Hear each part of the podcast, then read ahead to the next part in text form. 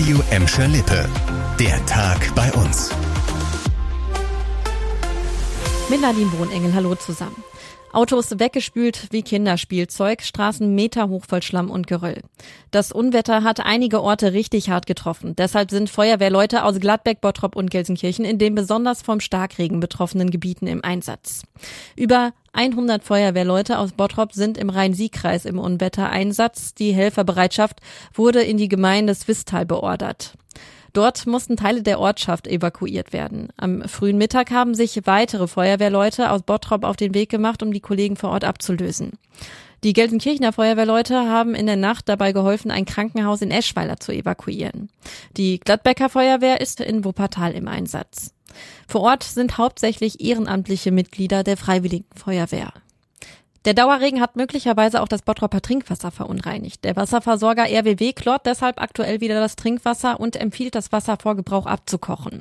Grund dafür sei die aktuelle außergewöhnliche Hochwassersituation. Laut RWW wurde dadurch das Uferfiltrat von Flusswasser beeinträchtigt. Das führe zu einer Trübung des Trinkwassers. Außerdem sei mit starken Geschmacks- und Geruchsveränderungen zu rechnen. Das Wasser wird unter anderem mit Chlor in extrem hoher Konzentration desinfiziert. Da aber bestimmte Bakterien trotzdem durchkommen können, hat das Gesundheitsamt Mülheim zusätzlich bis auf weiteres vorsichtshalber ein Abkochgebot angeordnet. Die Warnung gilt in Bottrop für die südlichen Stadtteile. Im Corona-Jahr 2020 sind deutlich weniger Menschen bei uns aus der katholischen Kirche ausgetreten. Das meldet das Ruhrbistum in Essen. Insgesamt haben 791 Katholiken in Gladbeck, Bottrop und Gelsenkirchen der Kirche den Rücken gekehrt. Das waren fast 30 Prozent weniger als im Jahr davor. 2019 hatte es bei uns noch über 1100 Austritte gegeben. Das Bistum vermutet aber, dass sich die Austritte im vergangenen Jahr nur verschoben haben. Wegen der Corona-Krise konnten die zuständigen Amtsgerichte kaum Termine dafür dafür vergeben. Durch die Pandemie gab es in Gladbeck, Bottrop und Gelsenkirchen auch deutlich weniger kirchliche Trauungen und Taufen. Die Stadt Gelsenkirchen hat einen neuen Mitarbeiter in der Verkehrsüberwachung, Rudi. Rudi ist ein semistationärer Blitzer, der ab sofort im Einsatz ist. Er soll die Lücke zwischen der mobilen Überwachung durch Messfahrzeuge und der stationären Überwachung durch Starenkästen schließen.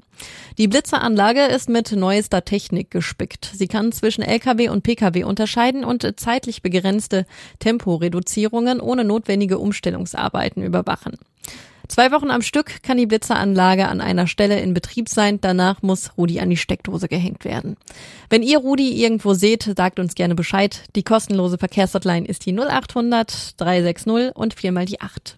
Das war der Tag bei uns im Radio und als Podcast. Aktuelle Nachrichten für Gladbeck, Bottrop und Gelsenkirchen findet ihr jederzeit auf radio und in unserer App.